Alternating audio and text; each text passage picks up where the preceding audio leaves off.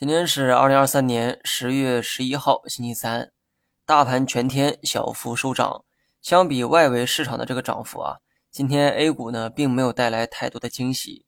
好消息是，除了医药之外，科技板块热度啊还在继续。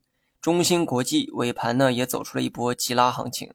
短期看，科技股的行情呢有望延续，但是我还是希望大家做长线。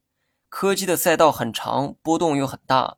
做大周期的波动啊，相对容易；小周期的波动只会让你沦为韭菜。虽然说指数全部收阳，但个股涨跌比也不过是一比一，赚钱效应啊并不明显。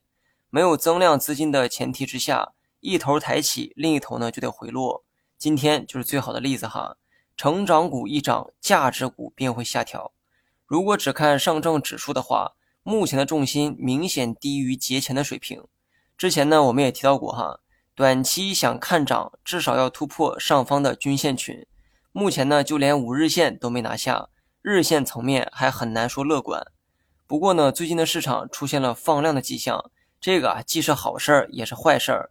如果后期破位下行，如今的量能就会助推市场进一步下跌；相反，如果后期选择向上突破，如今的这个量能就会向上助推市场，帮助市场进一步走高。